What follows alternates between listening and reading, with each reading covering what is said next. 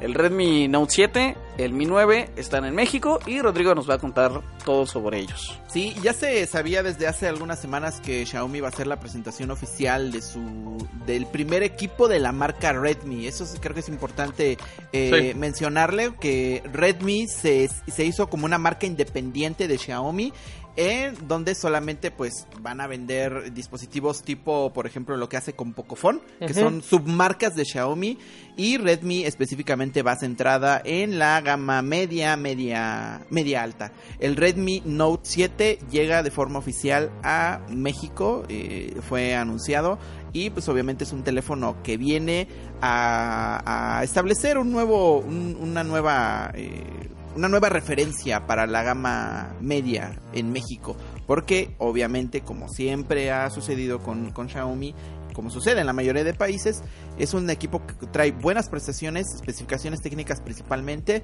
y a un buen un precio quizá no tan competitivo con otros países, pero sí competitivo si lo comparamos con otras propuestas que tenemos que tenemos en, en México. Su precio para hacer, no ser, hacerla larga, es de 5.799 pesos. Es un teléfono obviamente con pantalla Full HD Plus, procesador Snapdragon 660, 4 GB de RAM, 64 de almacenamiento, batería de 4.000 mAh y una cámara de 48 megapíxeles, que también es el primer smartphone con eh, cámara de, de tantísima resolución que yo sigo pensando que es más una estrategia de marketing que otra cosa, pero digo, ya lo, ya lo, ya lo probaremos y ya estaremos dando nuestra, nuestra, nuestra opinión.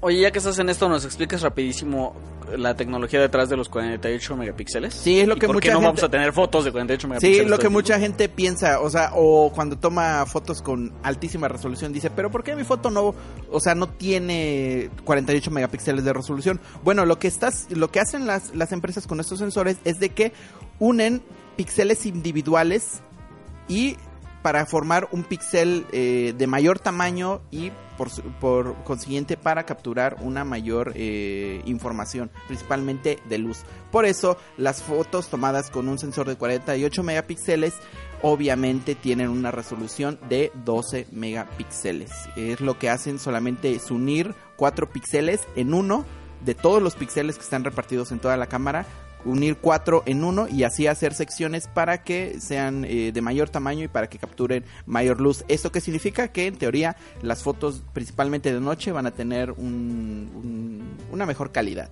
Eh, y pues también de día, rango dinámico y todo lo que involucra que tengan un, que capturen una mayor eh, cantidad cantidad de luz. Digo, yo sigo pensando que es más una estrategia de marketing vender que un teléfono tiene una cámara de 48 megapíxeles porque obviamente no solamente, o sea, el número no significa absolutamente nada, sí, por ejemplo, no conocemos lo que hay detrás del procesamiento de imagen, lo que hay detrás incluso del procesador que se encarga de realizar todos esos, ese es el, la, obviamente el procesamiento de todos los datos que está capturando el sensor y en general pues de otras cosas como la óptica que se utiliza y todo lo, todo lo demás. Eh, pero más allá de este lanzamiento creo que la mayor sorpresa bajo mi opinión y el mejor anuncio que se hizo de la noche fue el del Xiaomi Mi 9. Meses después de su lanzamiento internacional, Xiaomi está decidiéndose por fin a traer su teléfono, uno de sus teléfonos de gama alta. Que ojo, no es el primero, hace un año ya tuvimos varios, pero en, esta ocasión creo que el Xiaomi Mi 9 es como un, eh, un golpe en la mesa de decir, eh, de que, con el que Xiaomi nos está diciendo, ok, voy a apostar por México, voy a apostar por traer mi dispositivo más importante de principios de año y lo voy a traer a un precio competitivo.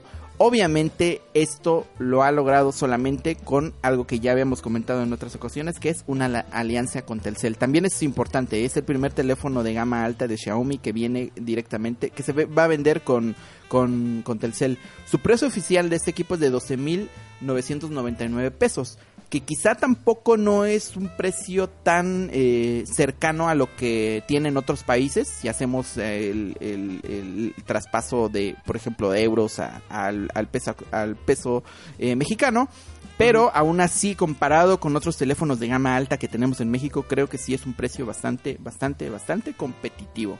Y obviamente, como decía, se aprovechan de Telcel porque sabemos que Telcel pues, es el operador con mayor número de usuarios, con una eh, eh, mayor cobertura en México y en el que la mayoría de gente compra sus, sus equipos tanto en prepago como en plan de renta.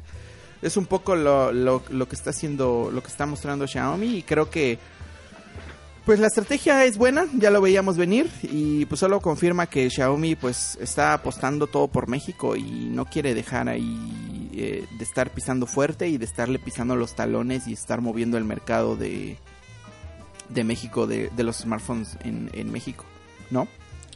Oye, este. Yo les iba a comentar algo bien padre y ya se me olvidó. Ah, sí, ya me acordé. Eh, lo del Snapdragon 855.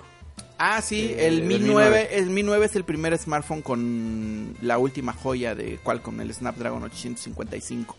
Que no sabemos también cuál va a ser el segundo smartphone con Snapdragon 855. Porque, por ejemplo, el, no tenemos ni un dato de cuándo el LG G8 va a llegar a México. No tenemos ni un dato de si el Xperia 1 va a llegar a México. O sea, no, a tenemos ningún ningún dato de, de otro smartphone que vaya a llegar con este procesador a, a nuestro país. Y al parecer, pues al menos en la primera mitad del año, a reserva de que, por ejemplo, Motorola presente un smartphone con Snapdragon 855, pues el Mi 9 se va a llevar ahí ese ese esa, esa, ese título de ser el primero en, de primero en México. Obviamente no es el primer smartphone de gama alta en México. Este Mi 9 ya va, va- viene a competir con el Galaxy S10, el Galaxy S10 Plus, el Galaxy S10e y con los nuevos P30 que se anunciaron la semana pasada. Aunque en precio, pues sí, sí hay una diferencia Sí, muy, sí, sí. muy, muy importante. Está más barato que el S10e. Sí, sí, Ándale, exacto. Todo más barato que la- el P30, la- la ¿no? La gente que también, creo que vale la pena comentarlo, no sé ustedes qué opinan, la gente que comenta, es que en AliExpress sale más barato, obviamente que va a salir más barato si lo traen, Ah, sí, pero ese no es si el lo tema. traen de otro, de otro país, pero es que, Sí. ajá, exactamente, ese no es el tema, o sea, aquí tenemos distribución oficial, estamos ganando garantía, y estamos ganando de que lo podemos ir a comprar a apoyando un- al mercado de... de que exactamente de que Xiaomi esté esté ¿cómo se llama? esté trayendo más más dispositivos esté trayendo está ampliando Oye. su ecosistema de, de, de dispositivos oigo Y era una garantía que de cuánto? Como 18 meses, ¿no? Una pero esto esto era solamente para el Redmi Note 7 para el Redmi Ajá, Note 7 el se Note 7, amplió no ajá correcto. se amplió la garantía de que usualmente es de 12 meses a 18 meses que no sé qué tanto sea relevante para el mercado la verdad o sea para Yo mí creo que- para mí no es tan relevante para mí Ah, yo, yo digo. creo que sí, porque. Pero es- no sé para el mercado. Yo creo que sí, porque justo es el primero que llega marketeado como Redmi. Y si Xiaomi estaba teniendo problemas para penetrar, o sea, Redmi, pues todavía también te puede dar la impresión de, ah, es uno nuevo, espérate, es chino.